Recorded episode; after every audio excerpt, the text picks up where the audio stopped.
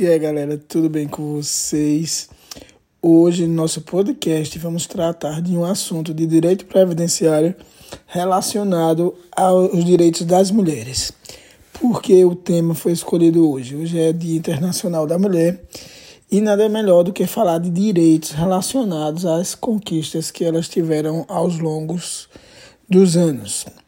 E no direito previdenciário nós temos vários, é, vários benefícios que podem ser concedidos às mulheres.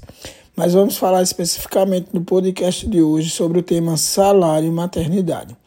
O que é o salário maternidade, como é o benefício, quais os documentos que é, são necessários, é, o que, como requerer, onde requerer e por assim é, falar, vamos adentrar no tema propriamente dito.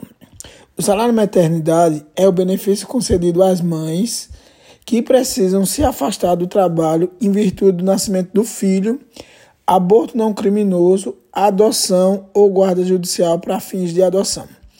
O salário maternidade, no caso de segurada empregada, deve ser solicitado ao empregador no setor de RH da empresa.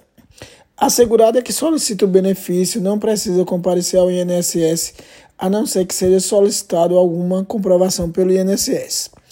Além desse salário maternidade que estamos fazendo referência aqui, no caso da, da segurada empregada, também tem aquela segurada que contribui e também as seguradas, é, seguradas especiais, que são as trabalhadoras rurais.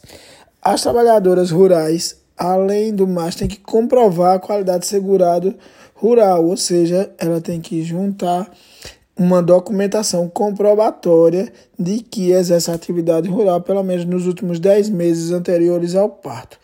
Essas provas servem, no caso, para comprovação da atividade.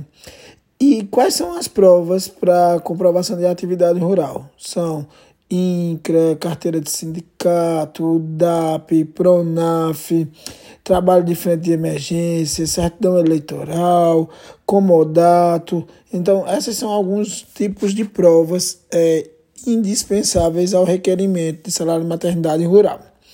A segurada que solicita o benefício, como eu disse anteriormente, não vai precisar comparecer ao INSS.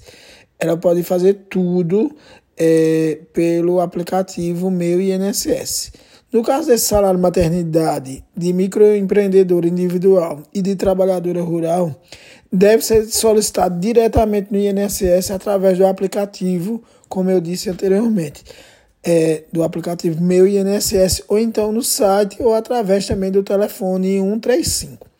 Para solicitar o salário maternidade, as seguradas do INSS devem comprovar que possuem esse direito para isso, devem apresentar os documentos de comprovação.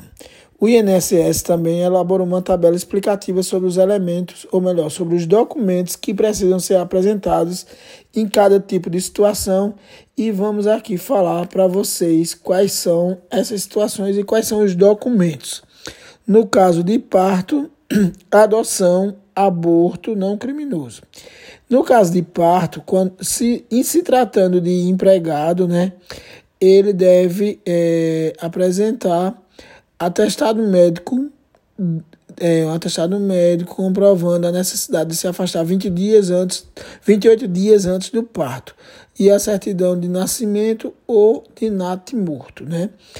Quando se pode acontecer também uma situação do segurado estar desempregado, aí nesse caso ele vai fazer o requerimento através do aplicativo Meu INSS ou do site, né? E quando é que ele pode pedir? A partir do parto. O que é que ele tem que apresentar? A certidão de nascimento.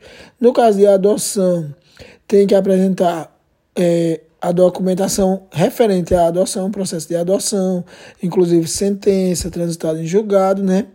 E nesse e quando é que ele pode pedir a partir da adoção ou da guarda para fins de adoção? O documento mais indispensável aí é o termo de guarda ou então a, a nova certidão, que é uma certidão emitida com a averbação do pedido do, da guarda, né? No caso de aborto não criminoso, a gente também tem que observar se está o, ela, o segurado é empregado ou não, não é? e aí para ver se vai ser requerido pela empresa ou se vai ser requerido diretamente no meu INSS. Além dos documentos que eu listei e mencionei aqui, é preciso cumprir o prazo de carência de 10 meses. Tanto o contribuinte individual quanto a trabalhadora facultativa ou a segurada especial, como eu especifiquei, a segurada trabalhadora rural, né? Aquela que vive no regime de subsistência. Aí não precisam cumprir esse período de carência as seguradas empregadas, empregada doméstica e trabalhadora avulsa que estejam em atividade na data do afastamento, parto, adoção ou guarda com a mesma finalidade. No caso da segurada desempregada, é necessário comprovar a qualidade de segurado do INSS, ou seja, aquela história do período de graça, que é o período que a segurada fica ainda com vínculo com o INSS. As seguradas que perderam a qualidade de segurado devem cumprir metade da carência de 10 meses antes do parto. E o salário maternidade tem duração variada de acordo com a situação.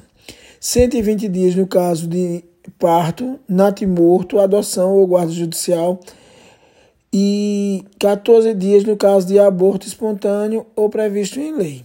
Esses são os principais requisitos e benefícios concedidos em virtude do salário maternidade. É, eu me chamo Nemédio de Vasconcelos, sou advogado previdenciário, atuo com direito previdenciário há mais de 20 anos. Espero que vocês tenham gostado do nosso podcast de hoje e nos sigam também nas nossas, é, nas nossas redes sociais, Instagram, Facebook e fiquem ligados até o nosso próximo encontro. Um forte abraço.